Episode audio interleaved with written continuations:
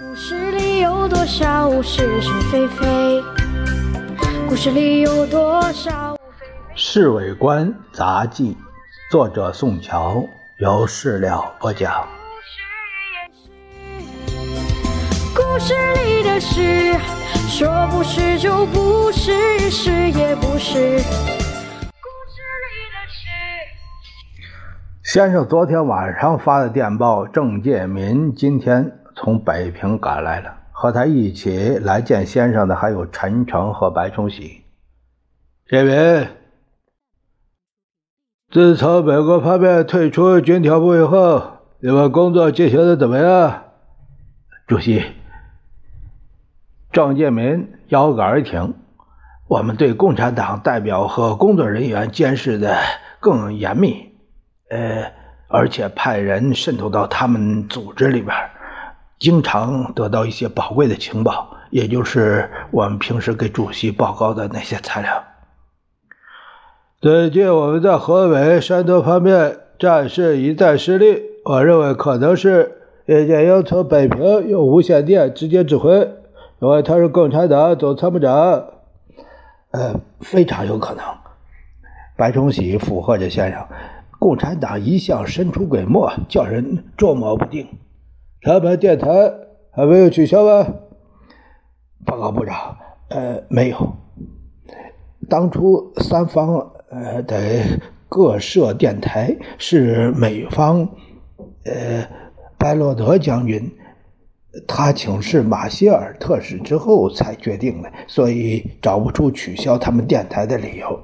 取消就取消，用不到什么理由。当他们发报的时候，我们至少可以用用电波来干扰他们。如果我们能够弄到他们的密码，他们的电台就变成我们的工具了。我们曾经接收他们很多电报，呃，可是我们的密码专家始终弄不出他们的内容。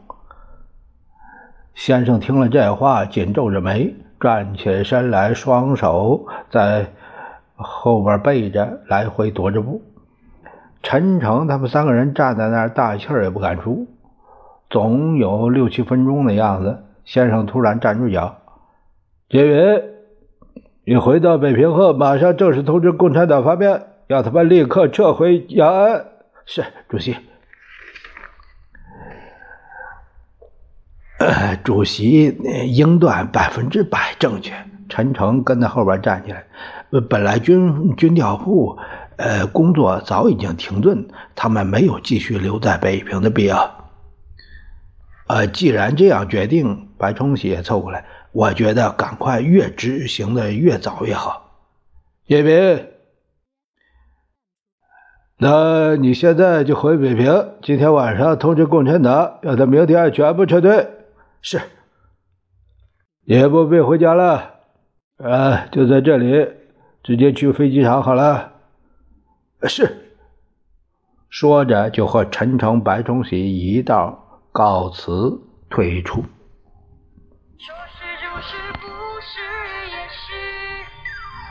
故事里的事，说不是就不是，是也不是。